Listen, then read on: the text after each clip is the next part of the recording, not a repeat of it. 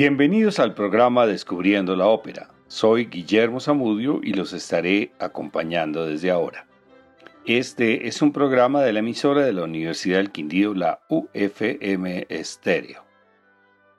Lucia di Lammermoor. Gaetano Donizetti nació en Bérgamo, Italia, en 1797 en una familia muy humilde y desde niño mostró aptitudes para la música por lo cual su tío comenzó a darle lecciones ante el escepticismo del padre. Lo mejor que le pudo pasar fue la llegada a Bérgamo del músico alemán Johann Simon Mayer, quien organizó las Lezioni Caritatevoli, escuela a la cual ingresó Gaetano con nueve años como miembro del coro. El maestro apreció tanto el talento excepcional de su alumno que a los 14 años lo hizo su ayudante en la composición de una obra. En 1815 fue admitido en el Liceo Musicale di Bologna y con 19 años escribió su primera ópera, Il Pigmalioni.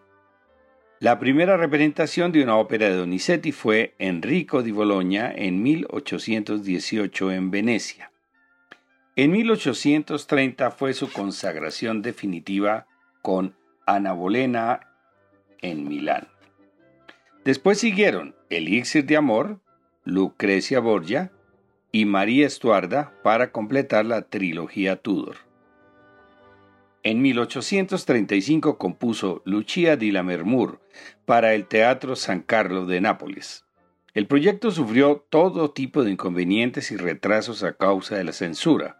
Aunque Donizetti trabajó con rapidez e inspiración, se presentaron dificultades económicas que casi impiden el estreno, pero finalmente los mejores cantantes de ese momento, la Taquinardi Persiani y el tenor Gilbert Dupré, encarnaron a los protagonistas. Lucia di Lammermoor se basa en la novela de Sir Walter Scott, La novia de Lammermoor, y se desarrolla en la Escocia de finales del siglo XVII.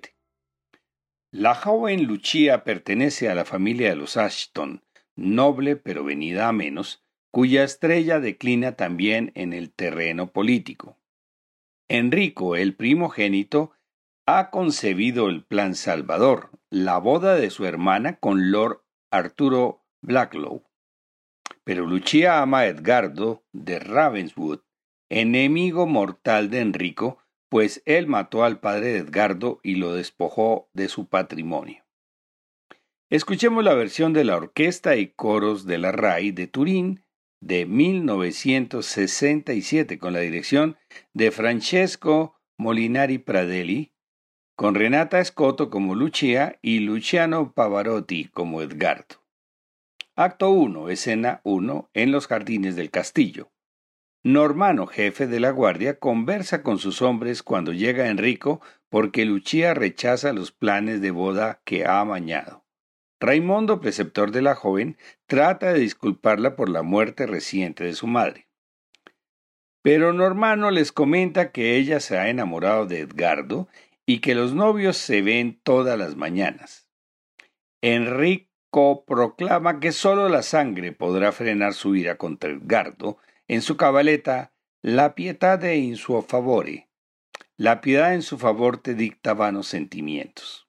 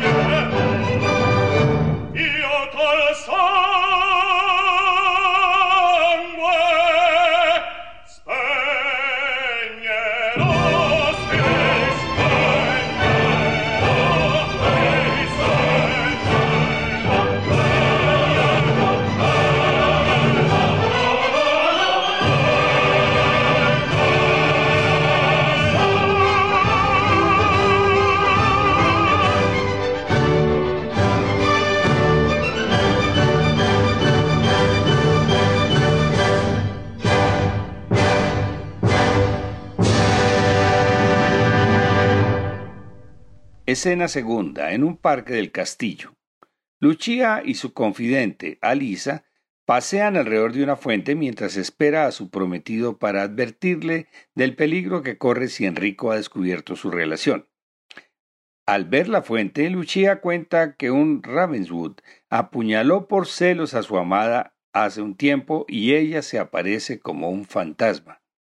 Alisa le dice que atienda el presagio y deje la relación, pero Lucia muestra el entusiasmo que le inspira el amor de Edgardo en la cabaleta Cuando rapito in éxtasis. Él es la luz de mis días y el consuelo de mis penas.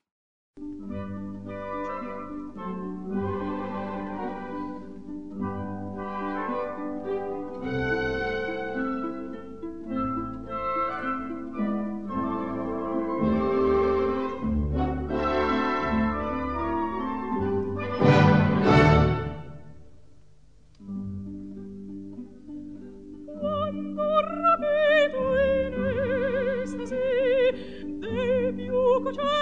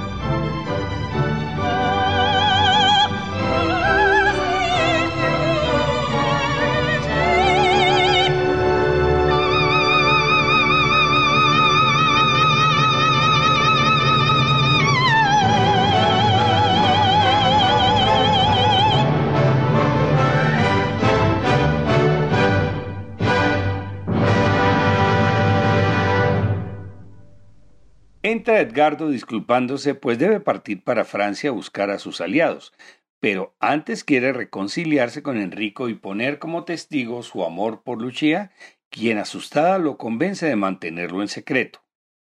Edgardo narra en un vibrante arioso su juramento de odio eterno a los Ashton sobre la tumba de su padre, su la tomba que rincerre, ante la tumba que conserva al padre traicionado. sulla tomba che rinserra il tradito genitore al tuo sangue eterna guerra io giuro nel mio furore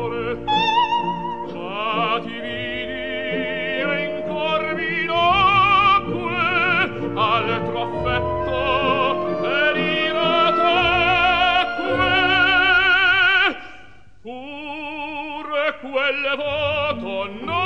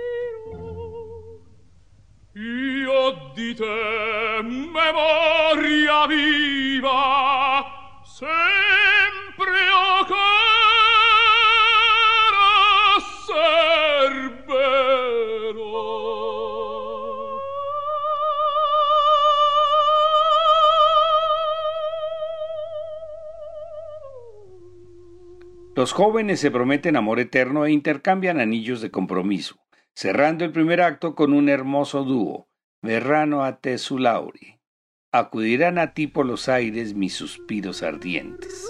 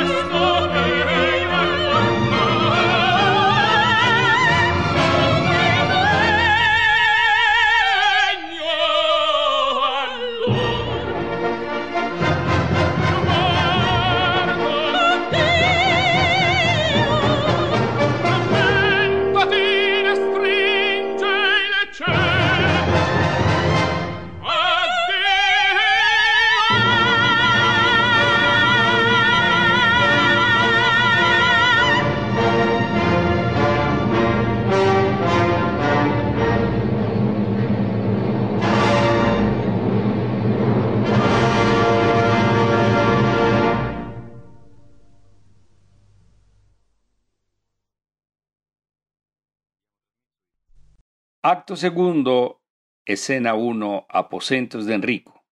Enrico ha urdido una trama aprovechando la ausencia de Edgardo, robando las cartas que le envía a Lucía y sustituyéndolas por una carta falsa en la cual Edgardo le revela un nuevo amor. Lucía le da crédito a la trampa y reprocha a ese corazón infiel que se entregó a otra. Conseguido ese primer objetivo, Enrico la presiona para que acepte la unión con Arturo para salvar a la familia diciendo Se tradirmi tu potrai si me traicionaras, mi suerte estaría sellada. tradirmi tu potrai, la mia sorte è già convita, tu mi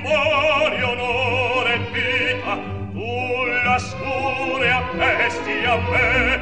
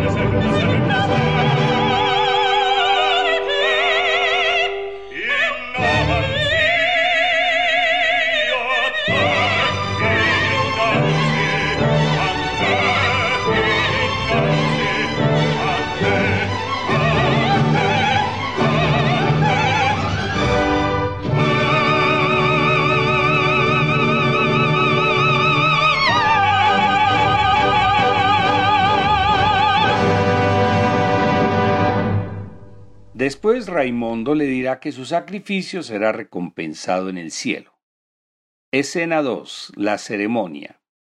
Todo está preparado en el castillo para recibir a Arturo por la ceremonia de la firma del compromiso con Lucía. Arturo entra al castillo y proclama su condición de defensor de los Ashton, pero expresa su inquietud por el rumor de que Lucía es la novia de Edgardo, cantando Per te dimenso jubilo. Por ti de inmenso júbilo todo se aviva.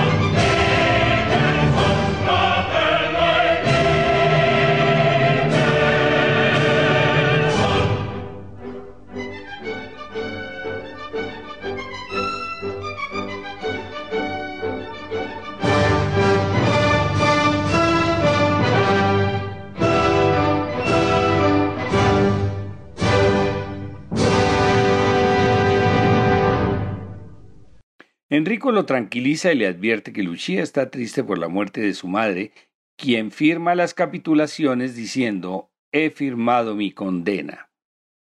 Llega Edgardo de repente y tanto Enrico como Arturo desenvainan sus espadas. Raimondo trata de poner paz y conmina a Edgardo a marcharse, quien incrédulo pregunta a Lucia si ha firmado el compromiso.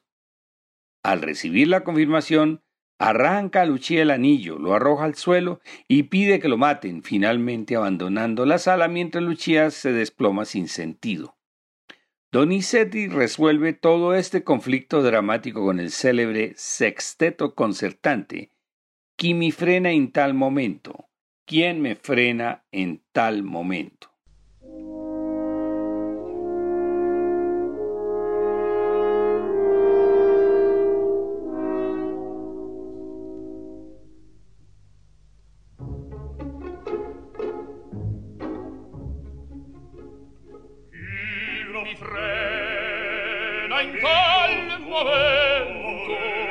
chi trancò dell'ira il cuore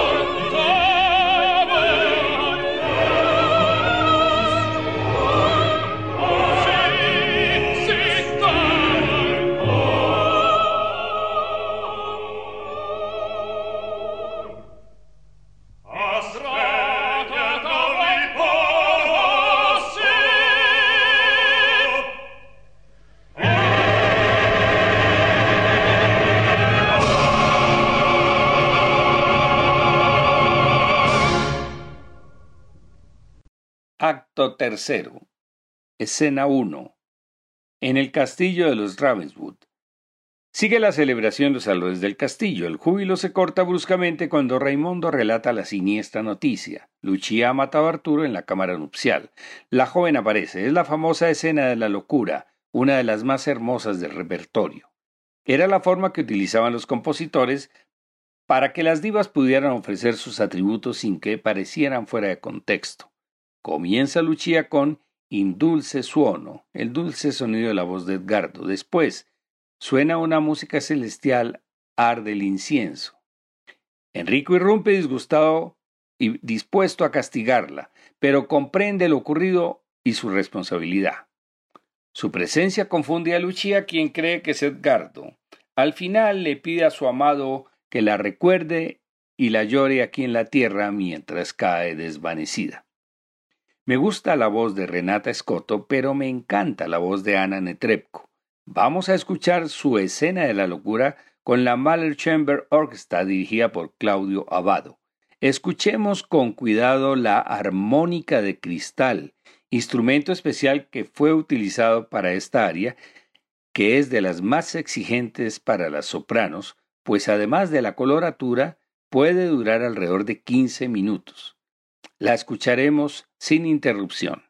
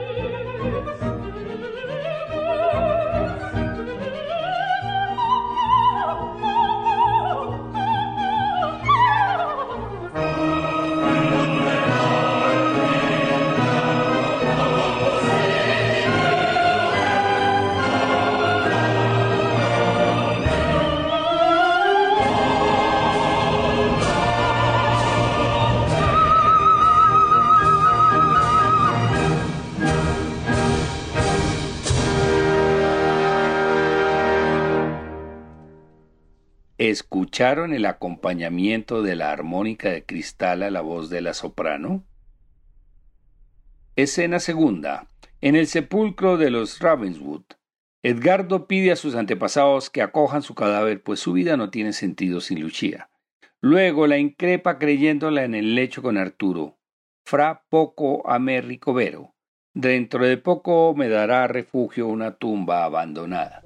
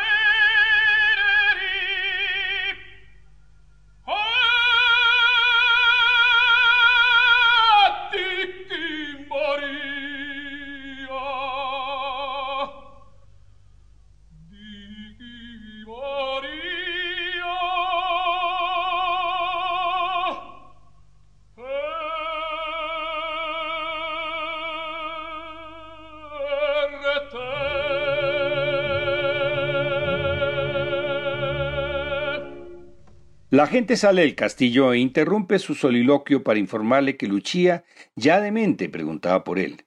Desesperado quiere ir a verla, pero Raimundo lo frena diciendo que Lucía ya está en el cielo. La ópera termina con una bella página para tenor. Tú que a Dio espigasti lali. Tú que has remontado el vuelo hacia Dios, y tomando la daga, Edgardo se suicida. Escuchemos nuevamente al joven Luciano Pavarotti.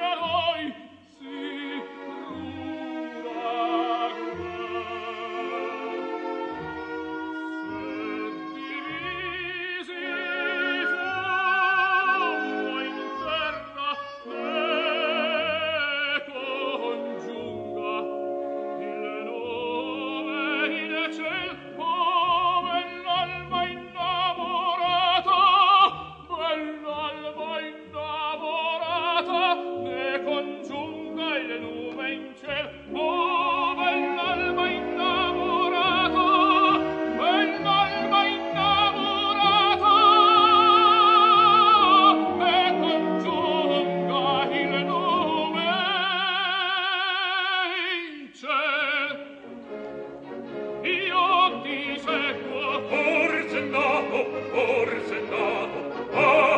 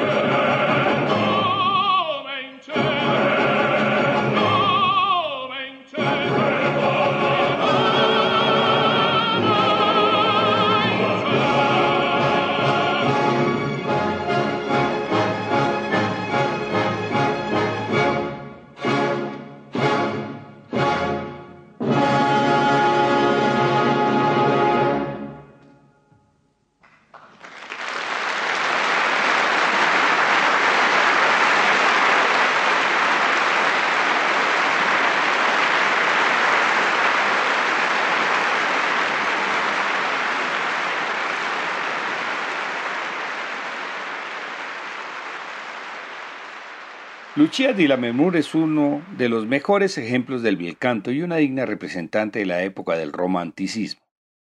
Esta ópera tiene una duración de dos horas y media y todas sus escenas son espectaculares, tanto en su trama como en su música. Vale la pena verla con subtítulos para entenderla mejor. Otra obra imperdible de Donizetti es la ópera bufa El elixir de amor. Llegaremos a la tercera heroína consecutiva, Norma, Lucia, y ahora será el tiempo y el espacio para Violeta, la protagonista de la ópera más representada en el mundo en toda su historia, La Traviata, compuesta por el genial Giuseppe Verdi. Los esperamos la próxima semana.